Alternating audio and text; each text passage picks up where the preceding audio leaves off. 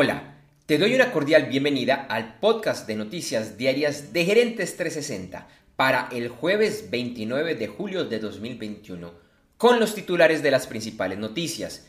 Mi nombre es Andrés J. Gómez y vamos al resumen de las noticias.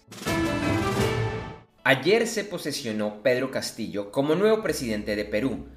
Entre los cambios anunciados para su gobierno está un proyecto para reformar la constitución del país.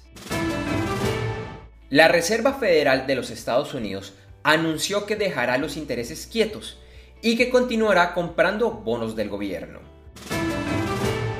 El Senado de los Estados Unidos, con el apoyo de 17 miembros del Partido Republicano, empezará a revisar la propuesta de la ley de infraestructura promovida por el gobierno de Joe Biden. La inversión se ha reducido a un billón de dólares y todavía tiene un largo camino para poder convertirse en ley.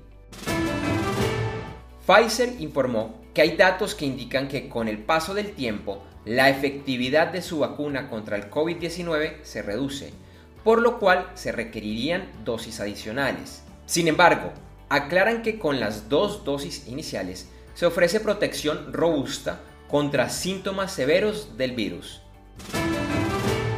Uruguay empezará a aplicar una dosis de la vacuna de Pfizer contra el COVID-19 a personas que hayan sido vacunadas con Sinovac 90 días después de la segunda dosis en una medida para reforzar la inmunidad de la vacuna de origen chino.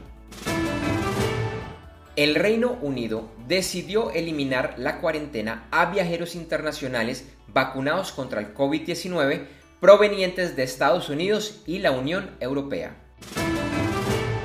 Joe Biden, presidente de Estados Unidos, firmó un memorando para la creación de metas de ciberseguridad en los sectores de infraestructura crítica del país. Estas metas deberán ser definidas por el Departamento de Seguridad Nacional y el Departamento del Tesoro. Más de 40 fiscales generales de Estado en Estados Unidos apelarán la decisión que tomó hace un mes un juez de desestimar una demanda que presentaron en contra de Facebook por prácticas monopolísticas. Twitter informó que empezará a probar una nueva función en las que las marcas podrán vender productos directamente desde la parte superior de sus perfiles en esta red social. United Airlines anunció que sus pasajeros podrán adquirir comidas y bebidas con hasta 5 días de anticipación a sus vuelos.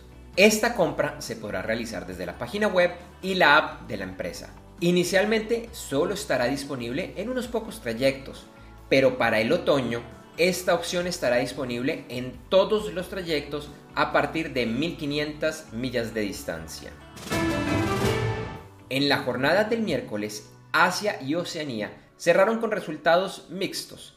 Europa cerró con ganancias y la mayor parte de América también tuvo ganancias. Sin embargo, en América cerraron con pérdidas los índices SP 500 y el Dow Jones, al igual que los índices de Colombia. Hoy la jornada en Asia y Oceanía cerró con ganancias y el inicio de la jornada en Europa también está mostrando buenos resultados. Ayer el petróleo subió y quedó en el índice WTI a 72.27 dólares por barril y en el Brent a 74.63 dólares por barril. La onza de oro también subió su valoración y se cotizó a 1.806.30 dólares. En criptomonedas, el Bitcoin ha estado subiendo y bajando la barrera de los 40 mil dólares. Al inicio de la jornada del jueves, se cotizaba alrededor de los 40.200 dólares. Por el lado de Ethereum, su valor rondaba los 2.300 dólares. Cerramos con las principales noticias de los deportes. En los Juegos Olímpicos volvió a cambiar el primer lugar del medallero. Japón ahora es primero con 15 medallas de oro, 4 de plata y 5 de bronce. China bajó al segundo lugar y Estados Unidos continúa de tercero. En países de América Latina, Venezuela, con una medalla de plata, se suma a la lista, en la que también están Brasil, Ecuador, Colombia, México, Argentina y Cuba. En la jornada de hoy en tenis, Novak Djokovic venció al local Kei Nishikori y avanzó a las semifinales. En baloncesto, hoy se verá un interesante duelo entre España y Argentina. Y mañana serán las semifinales y finales en BMX, que están siendo seguidas de cerca por los colombianos y a la dos veces ganadora de la medalla de oro, Mariana Pajón. Y en la Copa de Oro de la CONCACAF, hoy se disputan las semifinales, con los partidos entre Qatar frente a Estados Unidos y México versus Canadá.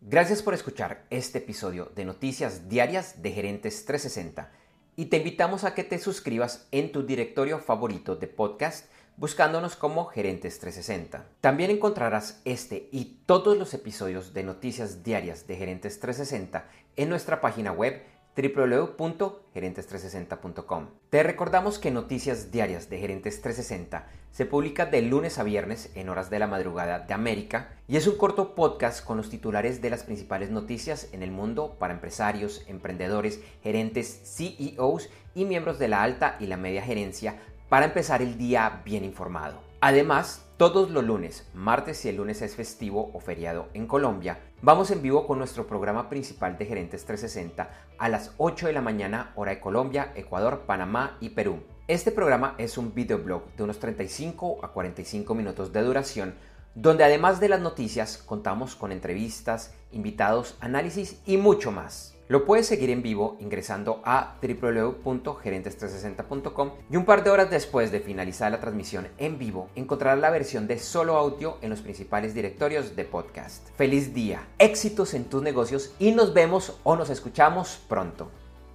En Noticias Diarias de Gerentes 360, agradecemos el apoyo de nuestro auspiciador Clases.vip y su Masterclass VIP gratuita de e-commerce exitoso. Recuerda que te puedes inscribir en www.internetconresultados.com para llevar tu e-commerce a un nuevo y más alto nivel. Eso sí, una advertencia. Esta clase es para empresarios, emprendedores y miembros de la alta gerencia, en la que se compartirán secretos que harán cambiar la forma como piensas el comercio electrónico de tu organización. No esperes más y separa ya tu cupo ingresando a www.internetconresultados.com. Lo repito, www.internetconresultados.com.